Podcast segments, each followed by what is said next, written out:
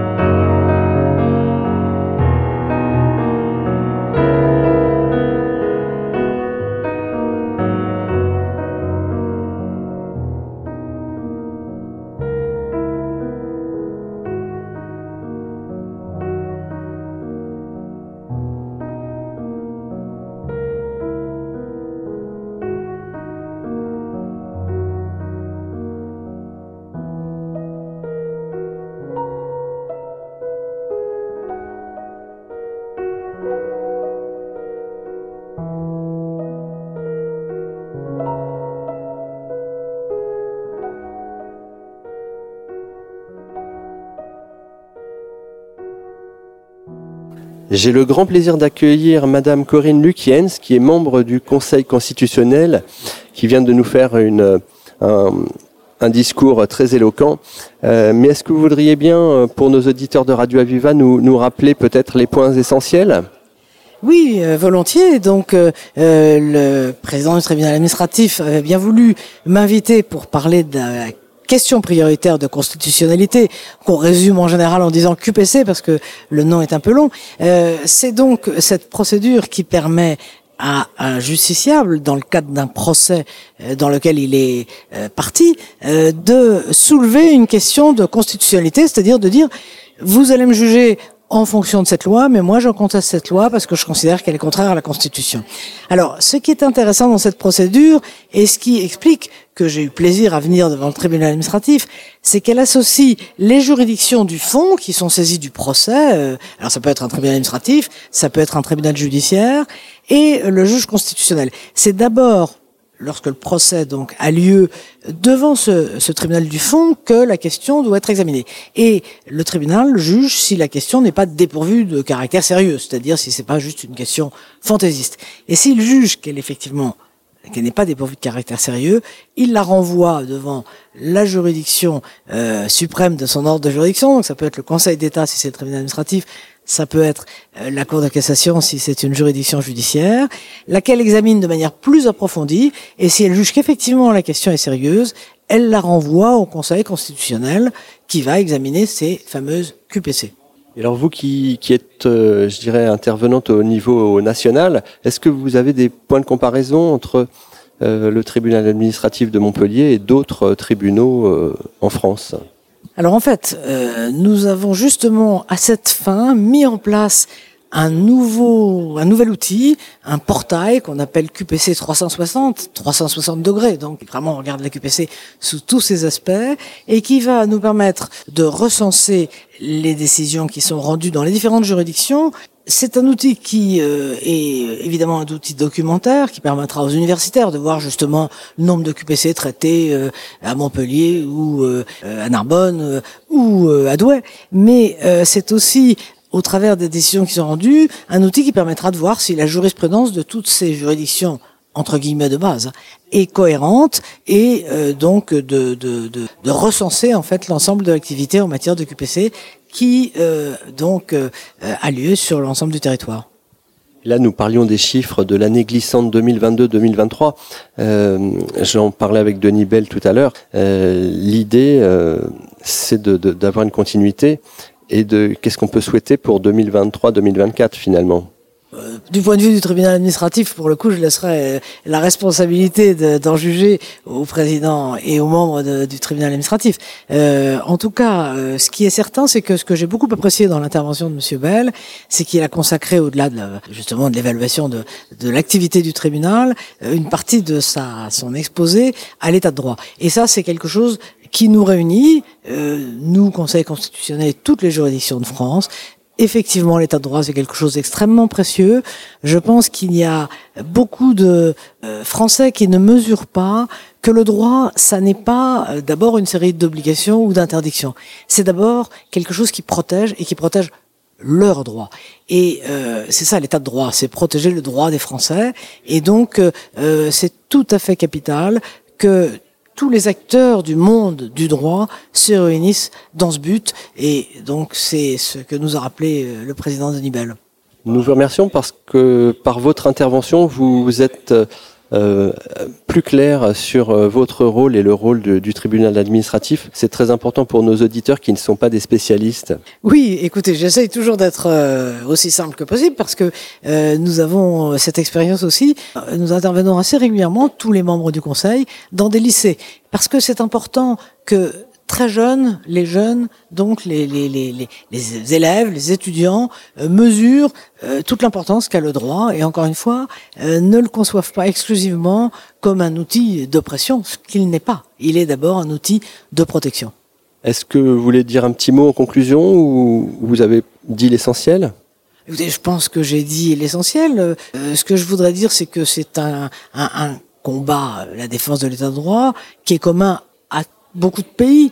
Euh, on voit que il y a malheureusement dans pas mal de, de pays des atteintes à l'état de droit et on se rend compte que finalement euh, euh, c'est très très important de le défendre et pas seulement donc en France mais euh, dans beaucoup d'autres pays euh, lointains mais parfois pas si lointains que ça et euh, une des choses que je voudrais souligner c'est que la première atteinte qui est portée à l'atteinte de droit, c'est toujours une atteinte contre les juridictions. Monsieur Bell l'a souligné et, et, je le redis en effet, donc il faut défendre nos juridictions. Nous vous remercions, Madame Corinne Lukiens. Merci à vous. Aviva C'était le Mac de la Rédac sur Aviva. Retrouvez cette émission en podcast sur radio-aviva.com.